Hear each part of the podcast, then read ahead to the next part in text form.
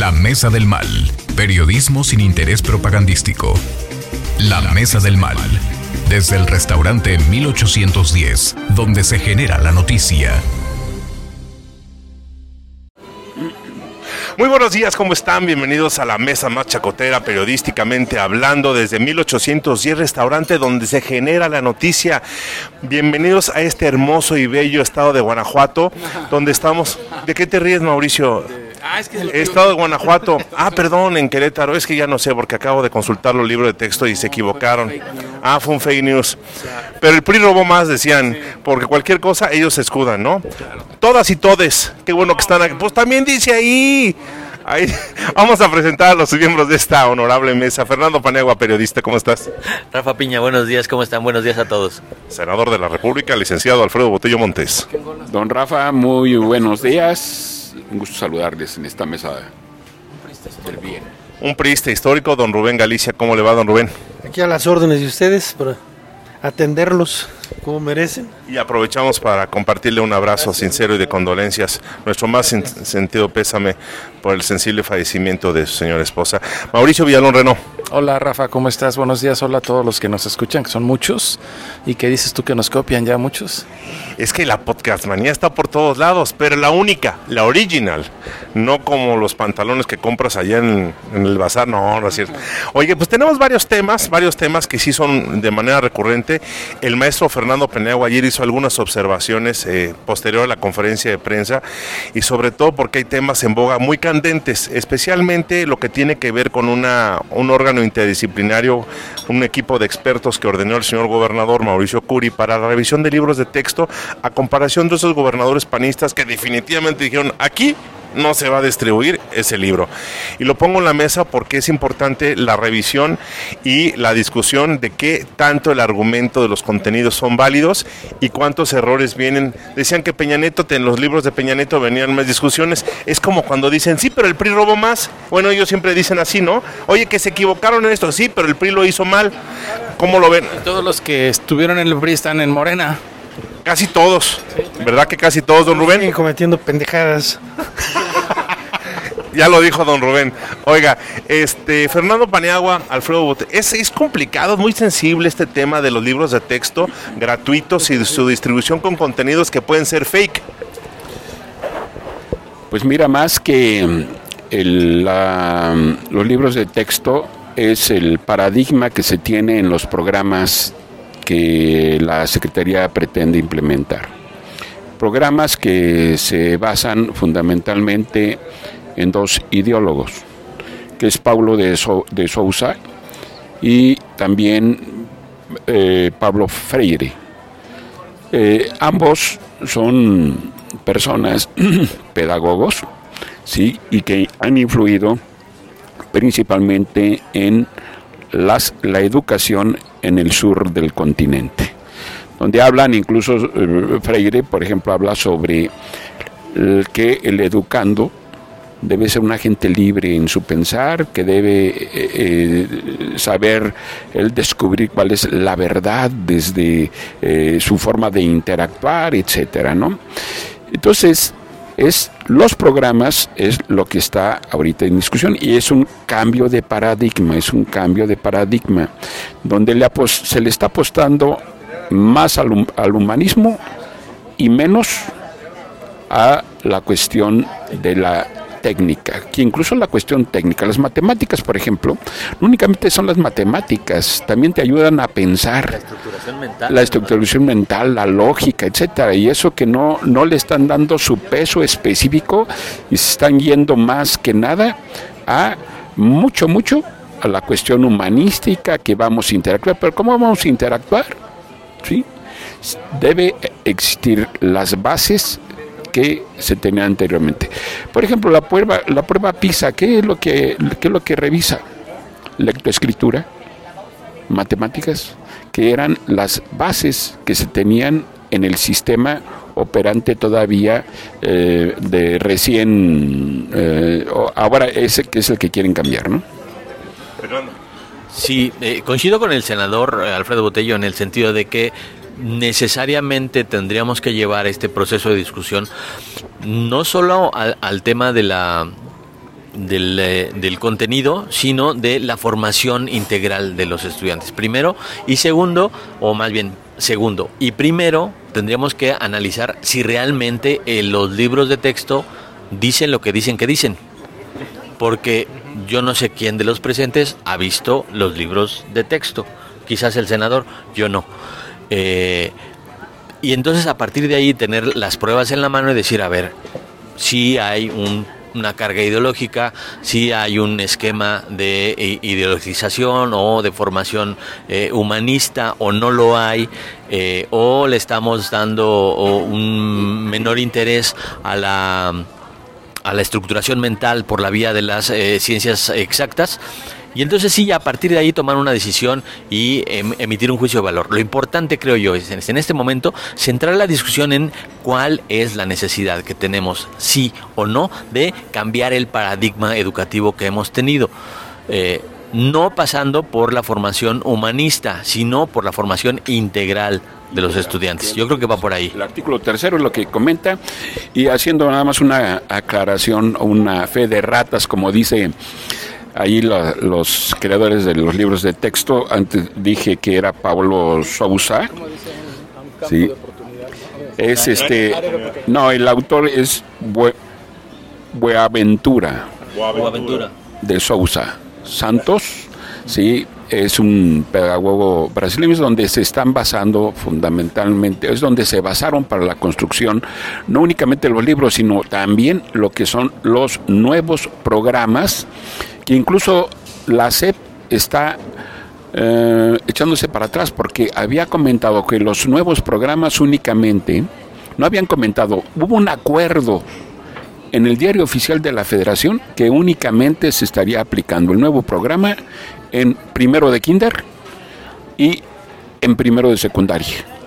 Y hoy lo pretenden aplicar en todo, eh, en todo el sistema. Y aparte lo iban a aplicar nada más de, mm, de como un ensayo, únicamente como una muestra, no de manera total. Y hoy nos encontramos con esta sorpresa que es todos los programas. Ahora, los libros, hay la obligatoriedad conforme a la ley de educación de ponerlos a disposición de los padres de familia en donde en los sitios oficiales.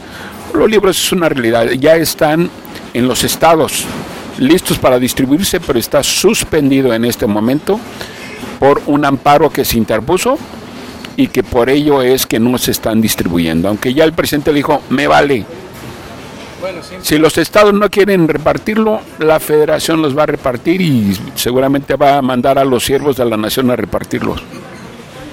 Ahora se habla mucho de los contenidos y que un supuesto adoctrinamiento a través de los libros de texto para los menores de edad. Ahorita es la lupa la revisión de los textos y todo el mundo está en la plena discusión. Pero antes, cuando en otros periodos gubernamentales se revisaban, se, se distribuían los libros, ¿no había un tipo de adoctrinamiento por parte del partido oficial en su momento, don Rubén?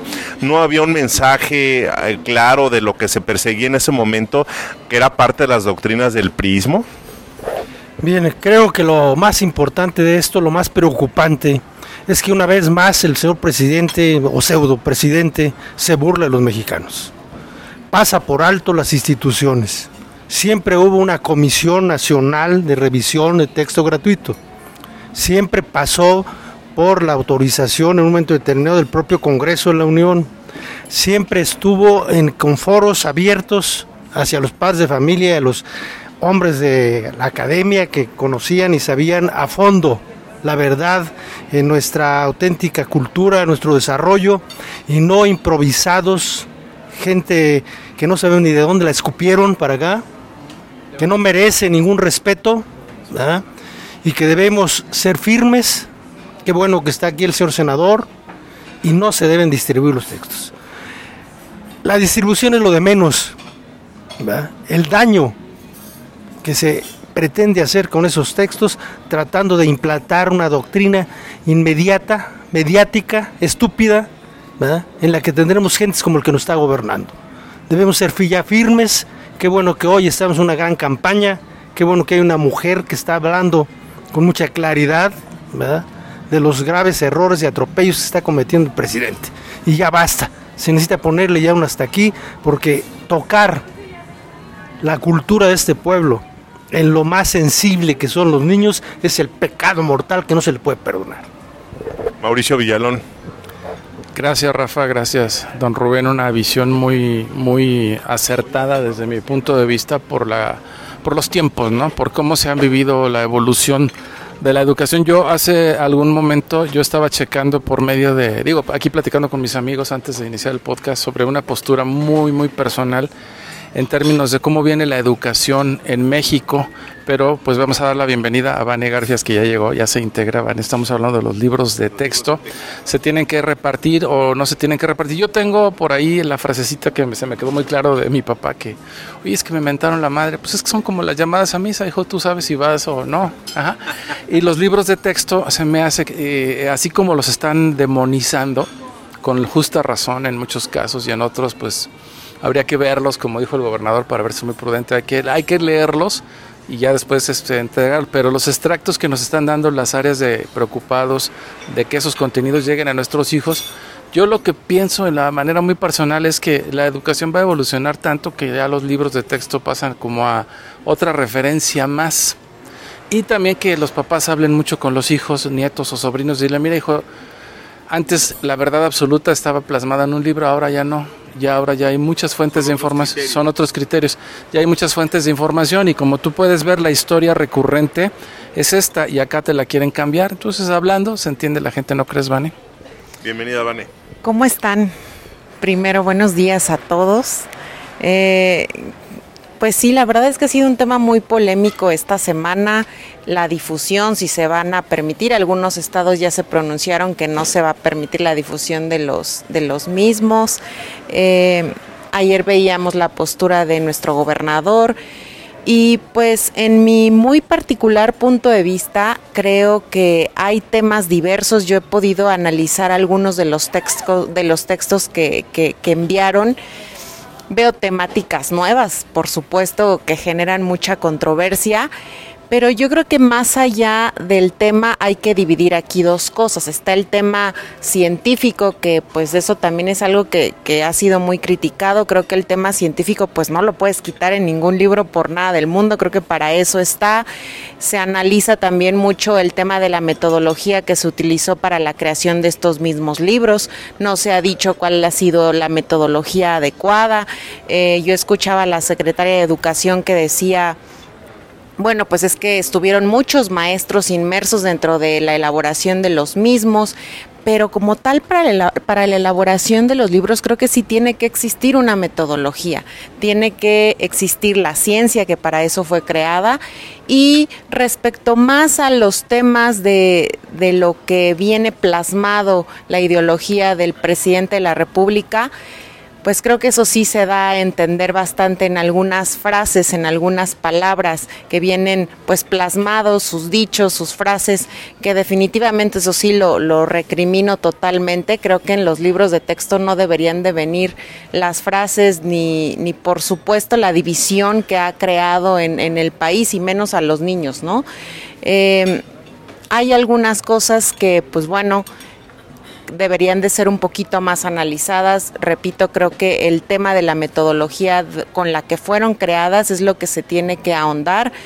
Al, hasta ahorita creo que no se ha ahondado en la metodología de cómo se fue eh, creando esta difusión y pues creo que sí tiene que darse un análisis más crítico en esto porque pues al final los niños, las niñas de nuestro país pues de por sí cruzamos por una crisis de educación ahora qué va a hacer con esta difusión de los libros, ¿no? Yo creo que sí vamos a, ahondarlo y no soltar la, la, tela del renglón para que pues podamos ver se difunden, no se difunden y que nos den respuestas también. Creo que la mayoría de las mexicanas y de los, mexicanos, de los mexicanos que pues obviamente vienen de nuestros impuestos, los niños y las niñas que van a gozar de estos libros, pues debemos de saber qué es lo que van a leer y también el por qué y cómo fueron definidos estos libros.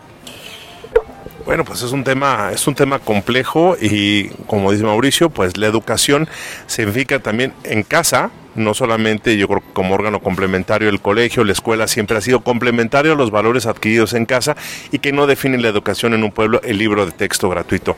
Si gustan, señores, de esta mesa del mal, el podcast siempre igualado, jamás imitado. No, al revés. Ah, al revés, al revés, al revés, siempre rebasado. Oigan, este, pues ya hoy prácticamente ya el límite de los los aspirantes del Frente Amplio por México entregan ya lo que fueron las firmas y hoy sabremos seguramente quiénes estarán en la siguiente fase. En su opinión hubo críticas por parte de la misma Xochil Gálvez de, de poner en tela de juicio que hubo personajes de la política, y no necesariamente de otros partidos, que lograron sus firmas pero sin mostrarse, sin hacer recorridos por el país. Esto lo hace en una conferencia de prensa, si no mal recuerdo, en Sinaloa, que pone en tela de juicio que hubo gente que las más de 150 mil firmas reunieron, pero pues no se les vio recorriendo el país. ¿Cuál es su opinión acerca de esto y de los, de los que seguramente estarán pasando, mis queridos amigos de esta mesa del mal? ¿Quién dice yo? Fernando Paniagua. Ah, a ver, eh, me llama mucho la atención, me llama mucho la atención tres cosas. Primero, que eh, hay coincidencias en algunos participantes en el sentido de que eh, no hay claridad respecto del método de cómo algunos de los aspirantes lograron el cierto número de firmas. Luego, la postura de Jorge Luis Preciado de amenazar con renunciar, pero no renunció, Ah, todavía, por lo menos oficialmente. Y tercero, la afirmación de la aspirante Xochitl Galvez que dice que le parece muy sospechoso que de, pronto de un día para otro aspirantes incrementaran el número de sus firmas. Eh, esos tres factores creo que nos dan eh, pista para eh, deducir una cosa muy clara. El Frente Amplio por México no ha terminado de madurar en su estructura interna para eh, crear la plataforma que los lleve a ser competitivos realmente como ente político. Sí veo a una de las eh, aspirantes, el caso concreto de Xochitl Gálvez, muy posicionada en ciertos sectores, pero todavía no veo consolidado al eh, grupo eh, yo tengo sospechas muy serias respecto a la participación, no del PRI, sino de Alito Moreno, y se lo pregunté, tuve oportunidad de platicar con Xochitl Galvez y le pregunté si confiaba en, Alejandro Moreno. Su boca me dijo que ella estaba convencida que Alejandro Moreno, que Alito Moreno es un hombre que quiere ganar, pero su mirada me dijo otra cosa. Entonces, eso es muy importante, creo yo, y creo que a partir de ahí podríamos empezar a construir una teoría interesante respecto a lo que vamos a conocer hoy. Un factor que creo que también tenemos que tomar en cuenta por estar en Querétaro, por realizar este podcast en Querétaro, es como le fue a Ignacio Loyola, que eh, me parece que no va a alcanzar eh, pasar la criba esta de las 150 mil firmas y lo vamos a ver eh, cómo participó y fue testigo y avaló el proceso, pero que no avanzó. ¿Y qué querrá Ignacio Loyola entonces? ¿Qué podría estar? ¿En dónde podrías ubicar a Ignacio Loyola en este proceso o después de este proceso? ¿A dónde iría don Ignacio Loyola? Pues habría que preguntarle a él, pero seguramente va a aspirar a algo. él levanta, y hay quien levanta la mano para todo, hermano, entonces hay que ver. ¿Alguien de, de los representantes del equipo de los rudos, don Alfredo Botello? No, pues ya la... Se apostaba a que no llegaran a algún acuerdo las, eh, los partidos políticos y los organismos de la sociedad civil. Y llegaron a ese acuerdo, se construyó una convocatoria, acudieron quienes así lo hicieron, algunos al momento ya de conocer las particularidades se retiraron, unos en favor, como fue Juan Carlos Romero, en favor de Xochitl, otros retirándose en la, de la contienda y algunos incorporándose a lo que es la construcción de la plataforma de lo que podría ser la alianza en ya en el momento electoral correspondiente. Sí. Ya se ha concluido el registro de firmas. Hoy se estará dando a conocer cuál es el número de esas firmas, pero todavía pasará eh, muy importante que es la validación que un Consejo Ciudadano de 26 ciudadanos estarán analizando esas firmas y también con el equipo técnico analizando si reunieron lo que marca la convocatoria. Que sean firmas emanadas de 17 estados en el país. Que además de esas 17 por lo menos en cada uno de esos 17 estados tuvieran hasta mil firmas. Y después de ello, que les contabilizará Hasta 20 mil. hasta 20 mil. Vamos a suponer en el caso de la senadora Xochitl, que tuvo firmas de apoyo, no sé, por 80 mil en el caso de Querétaro. Únicamente en el caso de Querétaro le estarán contando 20 mil, es lo que le estará contando. Y así hasta juntar las 150 mil que se requiere. Es parte del andamiaje aritmético que se tuvo para que precisamente se tenga una presencia en el mayor número de estados de parte de los candidatos. Esto ya inició. Hoy se habla que son cuatro los candidatos que o los, los candidatos, los finalistas, ¿sí? que han cumplido con esta situación, pero todavía ahí van. ¿sí? Xochitl, está Santiago, está también Beatriz Paredes y Enrique de la Madrid. Y no sé si Silvano, creo que Mancera también, Silvano y Mancera. Cada partido y los ciudadanos. Bueno, muy bien. Oye, en términos futboleros, este, pasaron a cuartos de final. Los, los, de- pero parejitos, ¿no? Esas casualidades, esas casualidades, Fernando Paniagua. A ver, de repente sí. Rápido, rápido. Y sí, lo, lo repito otra vez. Seis, vamos a suponer que pasen seis. Tres de cada partido, insisto, y los ciudadanos ontan. Porque era un proceso ciudadano este tema. Y entonces estamos observando claramente que solo con la estructura partidista logras esta reunión de firmas. Está bien, está bien. Vamos a suponer que no pasa nada. El próximo día, es verdad, es el, el- el foro ciudadano, el próximo día, es decir, ma- pasado mañana. Pasado mañana vamos a tener el foro y va a ser la segunda criba. Eh, me llama mucho la atención que termine siendo un proceso partidista cuando el mensaje era vamos a hacer un proceso ciudadanizado. Don Rubén Galicia. Bien, yo quiero ah, manifestar que hoy por hoy debemos tener confianza en la instancia que se generó para llevar adelante este proceso. No podemos descalificar, desde mi punto de vista, una vez más a quienes llevan el proceso electoral. Si la ciudadanía armó esa estructura y todo, por parte personal, mi confianza total. No le queda a ningún aspirante estarse quejando que le hicieron o no le hicieron. La política también es de audacia, de decisiones, de actitudes, de, tantas cosas. Los partidos llevan una cierta ventaja, lógicamente. Si, la ciudadanía no se organizó debidamente, tampoco la va a juzgar. La evidencia nos dirá. Los modestos estructuras que todavía tenemos como partidos están a la vista. Y quiero manifestar, no en defensa a Alito, sino a mi partido. Yo soy parte de nivel estructural nacional y la instrucción fue equidad. Por quien consideren los compañeros, en el caso interno nuestro, Beatriz, por decir algo, no se forzó a la CNC a que la militancia fuera forzosamente con Beatriz. La líder nacional, a todos los líderes, a todas las gentes de estructura, les manifestó que voten por quien consideren prudente.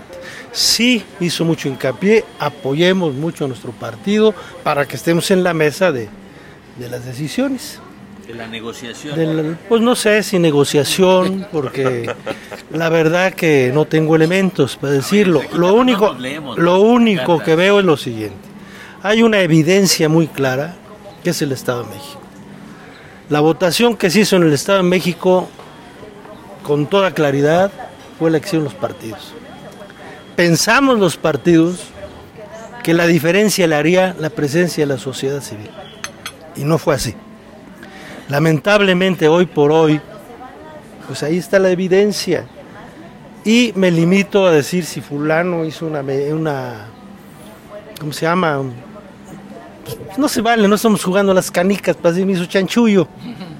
Todos tienen la experiencia suficiente para ver el compromiso a que se metieron, ¿verdad? Y hago votos porque la ciudadanía en general creamos en este proceso y lo apoyemos. Porque no está en juego el PRI, ni está en juego el PRD, ni el PAN, está en juego el país. Y necesitamos hacer un exhorto, y lo hago modestamente desde esta honorable mesa, para que la ciudadanía entienda la responsabilidad por la que estamos pasando. Esto de los libros gratuitos trae su filo, es para inducir a otra doctrina el país. Y lamentablemente manifiesto con respeto también, pero qué falta de responsabilidad de la ciudadanía. Ya nos señalaron, ya nos marcaron como quisieron. Es posible, ¿verdad? Sin embargo, ahí seguimos insistiendo en algo que la ciudadanía, vuelvo a repetir, con respeto no ha, no ha actuado. Ha dejado nuevamente en manos de, de lo que ha habido siempre. Ojalá, ojalá que en realidad todavía estemos en tiempo de que esa ciudadanía a quien respetamos, pero exhorta, exhortamos a que nos apoye, a que apoyen al país, esté presente. Ese es mi punto de vista. Lo importante será al final del día, como dice eh, Fernando, y bueno, porque sea colega mío, pero finalmente que los ciudadanos estén de acuerdo con quien llegue al final a representar al Frente Amplio por México. O sea, que los ciudadanos identifiquen que sea de su preferencia o que sea realmente el que llegue a representarlo. Después de estos procesos donde los partidos parece que mandan la señal que están adecuando. No quisiéramos utilizar otras palabras, pero estas malditas suspicacias de repente que llegan a, suceder, pues pueden volcar la imagen para otros lados, ¿no? ¿Vale? Claro, pues yo, yo que estoy en la mesa del frente en Querétaro, también. en la mesa del mal, eh, les puedo decir que nosotros que anduvimos en territorio invitando a la ciudadanía, obviamente a la militancia del partido también, a que se registraran dentro del mismo proceso, también nos dimos cuenta que hay un gran desconocimiento de la ciudadanía en general respecto al método. Quiere decir que pues sí, efectivamente es un método nuevo, es un método totalmente atípico que, no habíamos visto y eso a agregarle que también la ciudadanía trae una molestia, trae una apatía en general. La, ciudadanía está no contenta con lo que tiene actualmente. Entonces, exactamente, entonces... El, el, reto también para los partidos es este, el volver a salir a la calle y decirles, y explicarles, porque no es nada más de llegar y pedirle una simpatía por tal o cual aspirante, es explicarles de qué va el método. La ciudadanía desconoce totalmente qué es el Frente Amplio, Amplio por México a menos de la ciudadanía que ha sido responsable y que también se, se mete a analizar pues de qué va todo este tema, ¿no? Creo que es importante lo que mencionan como al, don Alfredo y también este eh, don Rubén. Es muy importante que no solamente quede en que nosotros nos abrimos a un método ciudadano. La ciudadanía también tiene que conocer de este método. Ha sido difícil muy complicado, sin embargo creo que se está haciendo de una forma diferente. Em, por ejemplo, comentaban lo del tema de Xochitl, de, de, los aspirantes que llegaron, no llegaron. Pues bueno, al final se hizo la lucha de cada uno. Yo los vi a todos que andaban bien o mal en cada uno de los el estados. que andaba en Texas también promoviendo los votos desde Texas, ¿no? Está cabeza de vaca, ¿no? Está en Texas. Sí, si gustas, Sí, bueno. No, no te llama este, cabeza de vaca que ponen tela de no dejó su nombre directamente Xochitl, pero dijo que había, había uno de los aspirantes que había reunido sus firmas sin recorrer el país. a, lo que yo me refería, y lo, digo muy rápido, es al tema de que pretendieron, gracias caballero, eh, pretendieron o dijeron los partidos políticos cuando se construyó este frente, que eh, iba a ser abierto a la ciudadanía y cuando dijeron abierto a la ciudadanía a que los ciudadanos participaran y tuvieran oportunidades reales de competir. Hoy vemos que la estructura partidista fue fundamental para la obtención de ese eh, segundo paso.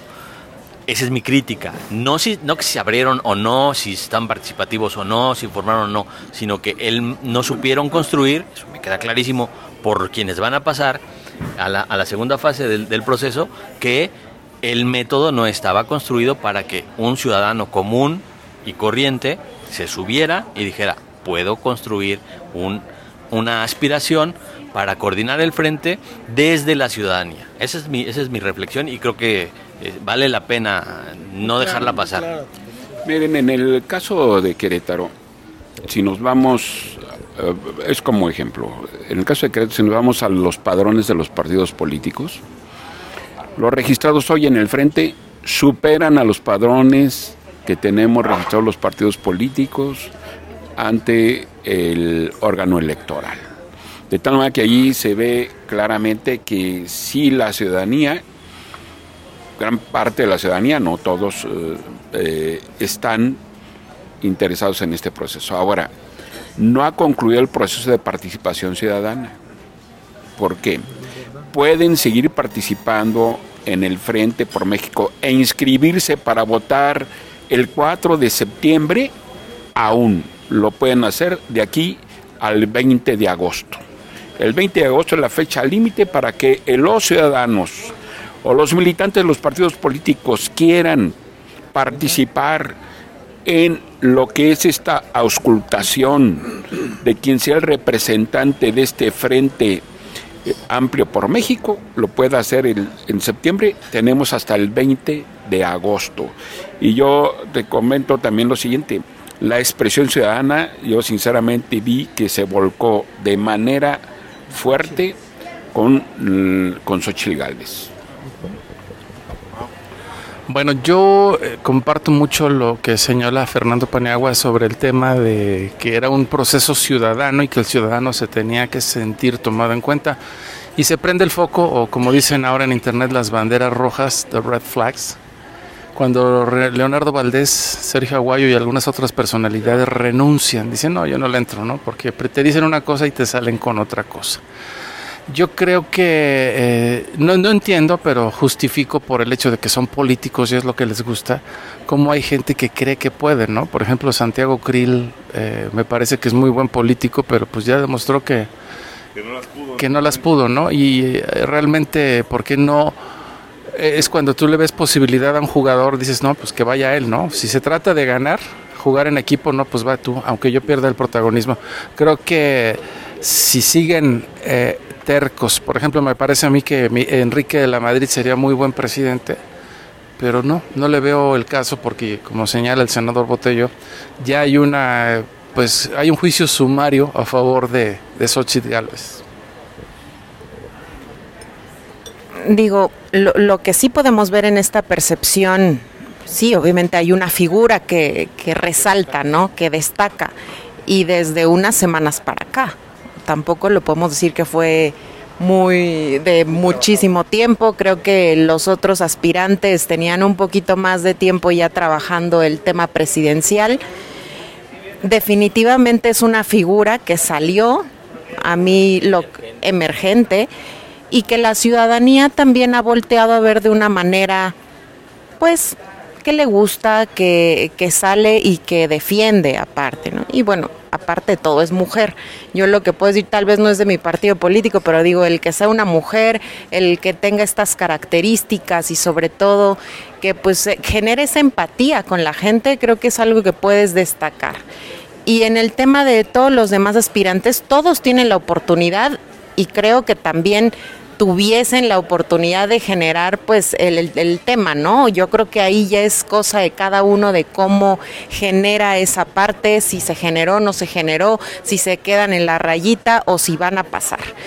Yo creo que aquí lo importante también es destacar esta cuestión de que el frente tiene que seguir hasta el 20 de agosto recabando esos registros para que el 3 de septiembre por tal o cual los tres aspirantes que queden pues puedan elegir por cuál de los tres va a ser el representante del frente a nivel nacional, ¿no? Y, y, también este ejercicio que lo vemos que rebasó totalmente lo que marcan las instituciones, lo decíamos en la vez pasada, ¿no? Si fuera un proceso que se, que se añadiera a lo que marca el Instituto Nacional Electoral, totalmente nulo. Y yo creo que ninguno de los que está ni de este lado ni las corcholatas podría participar. Pero bueno, nos estamos es un proceso método como le quieran llamar totalmente diferente. Totalmente, totalmente. Y creo que al final pues hay que hacerlo, ¿no? No, no creo que, de que lleguemos al año electoral ya 20, 2024 y que digan, pues todos se bajan en un proceso que pues, sería algo histórico también. y va el senador. Pero es algo que, que definitivamente llama la atención, son procesos que nunca hemos vivido pero hay que seguir, no podemos detenernos. Tanto partidos como sociedad civil organizada, ciudadanía en general, tenemos que seguir comunicando y algo importante que creo que ahora como frente se debe de hacer es continuar con la difusión, tanto ustedes como medios de comunicación, como partidos políticos y los que están dentro del frente como sociedad civil organizada, que se suban a la plataforma, ya no por generar una simpatía con él o la aspirante, sino simplemente para que puedan ejercer pues el, el 3 de septiembre, pues quién va a dirigir este frente, ¿no? Estamos y recordarles a toda la gente que nos hace a favor de seguirnos en la mesa del mar, el mal que Vane Garfias es miembro activo del Partido de la Revolución Democrática, don Rubén Galicia es miembro activo del Partido Revolucionario Institucional. Único revolucionario. Único revolucionario, también se dice. Y don Alfredo Botello Montes del Partido Acción Nacional. O sea, miembros de este frente amplio. Faltó Mireya, que no es del frente, pero es de enfrente. Vamos a empezar con las conclusiones para ir cerrando este maravilloso podcast que hoy estuvo calientito. Don Rubén, algunas conclusiones de estos temas tan candentes, por favor, si es tan amable. Mi única conclusión es hacer votos porque la ciudadanía voltea a ver al mejor, al hombre que pueda conducir con una conciencia cívica este país. El partido está sumado a la voluntad de las mayorías. No se comenta muchas cosas, pero en la realidad se está haciendo una actividad limpia, tanto creo yo de los partidos como de la comisión que está dirigiendo este proceso. Hago votos porque nuestro país encuentre el rumbo, la persona que nos dé horizonte, ¿verdad? Desde la educación, que es tan importante, hasta los desarrollos económicos. Que México sea muy fuerte a través de nuestra nueva elección.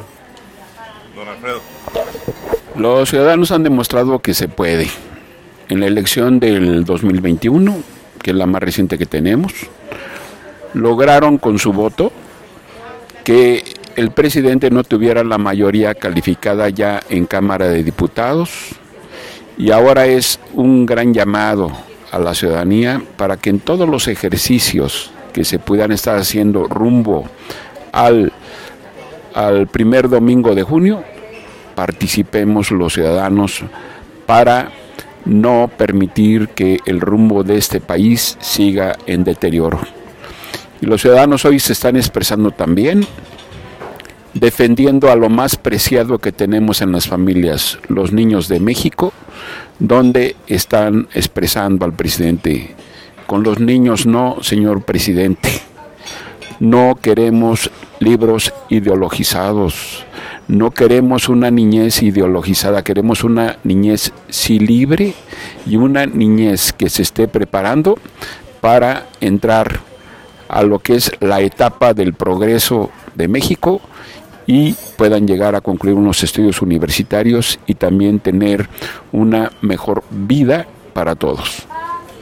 Fernando bueno, es que pues, yo creí que estábamos concluyendo, mi querida Vane García, por favor. Sí, ya estamos concluyendo. Ya. Digo, coincido totalmente. Creo que mm, en el tema de lo que son niñas, niños, es nuestra prioridad. Actualmente no podemos dejar de lado que qué es lo que tenemos que impulsar, la educación de este país. Creo que si estuviera un poquito más elevada tendríamos ciudadanía muy diferente, más o menos. Pero creo que que definitivamente la educación es el pilar, el pilar que tiene que estar cimentado en nuestro país y actualmente no lo tenemos ni con libros de, texto actualmente ni como venía trabajando el sistema educativo. Creo que es algo que se le debe de mejorar muchísimo, no solo con libros de texto gratuitos, sino en una estructura completa eh, que deje pues ciudadanía mejor con esos valores y con una eh, mejor lucha de mexicanas y mexicanos que queremos construir un mejor país. Y pues bueno, yo nada más quisiera concluir en, en este tema del frente, que no hay que dejar que la apatía nos gane, hay que seguir impulsando. Nosotros desde, desde el Partido de la Revolución Democrática vamos a seguir impulsando que la ciudadanía se siga registrando. Eh, creo que es lo principal. No podemos dejar paso a que pues nos gane la apatía, a que veamos que solo pasan y pasan las cosas y no hagamos nada. Hay que apoyar, indistintamente del color que sea. Creo que el principal proyecto que hoy tiene eh, eh, nuestro país pues es reconstrucción el darle una mejor calidad de vida a todos los mexicanos que vivimos en este país y pues hay que seguir. No podemos dejar nada a la decisión de algunas personas. Nosotros debemos de apoyar y de sumarnos siempre a los proyectos. Fernando Paniagua. A ver, este coincide en el tema este de, de, de la defensa de la educación creo que es muy importante que, que mantengamos ideología de, de, quien sea y que lo discutamos, pero creo que lo más importante es tener primero transparencia en torno al tema, porque no la tenemos completamente, y segundo, que eh, abonemos en la discusión, no en la descalificación, sino en el diálogo constructivo. Ahí creo que es muy importante. Y por el lado del frente yo les dejo desde hoy una apuesta. Eh, el 3 de septiembre vamos a tener PAN, PRI y PRD aspirantes, uno de cada partido. Se, sí, por supuesto, así va a estar. Y casi hasta nombres les doy. Xochitl, eh, Enrique de la Madrid y Silvano. Ahí van a estar. Ahí se las dejo. Y gracias, buenas tardes. Buenas tardes, no, buenos días todavía. Eh, pues gracias a todos. La conclusión ya, ya se nos acaba el tiempo, pero yo soy un uh, confiado de que como evoluciona la educación y como podemos tener acercamiento con la infancia, eh, que esos libros, que en caso de que se repartan, que es lo que más seguro, los platiquen los papás y les digan que hay muchísimas otras opciones. Es cuando vas al médico y te dicen que tienes una caries y dices, oye, voy a pedir otra opinión. Pedir otra opinión y tener un acercamiento con los hijos, nietos, sobrinos, eh, amigos chiquitos para que sepan que, que, ya, ya lo que está plasmado en un libro representa una, una historia, una corriente de pensamiento. En la preparatoria me hicieron leer la transformación, el papel de la transformación del mono en nombre de Federico Engels, por supuesto que jamás lo leí y me interesó y empecé. ¿Y no, no, no, no, no, claro que no, y además sé que lo escribió alguien a favor de, de, esas corrientes de pensamiento y yo creo que ahora los niños ya saben que, mira, es que nada más con que les digan, mira, el peje te quiere hacer que creas esto y hasta con la rebeldía que les caracteriza pueden decir, ok, va. Y también tengo mis dudas sobre los maestros, qué tanto entrarán al aro los maestros que están convencidos de que no es cierto lo que están ahí en los libros, qué tanto están dispuestos a transmitir un conocimiento no tan exacto, para no decir erróneo. Hasta aquí la mesa del mal. Muy buenos días a todos. Es un tema que la próxima vez que nos vuelvan a escuchar ya tendremos definiciones sobre los aspirantes y ya sabremos si el señor Fernando Paniagua sigue teniendo la razón o la voz de los ciudadanos se hizo valer, como dice don Alfredo Botello, don Rubén Galicia, que se rompen paradigmas y que se sigue involucrando la participación, como dice Vane Garfias. Gracias a todos. Esto fue el podcast La Mesa del Mal, siempre imitado y jamás igualado. Yo soy Rafael Piña, periodista. Muy buenos días. Desde el restaurante 1810, donde se genera la noticia, el análisis de los temas de actualidad, el debate desde el punto de vista más crítico y el chacoteo intenso. Esta es La Mesa del Mal, el podcast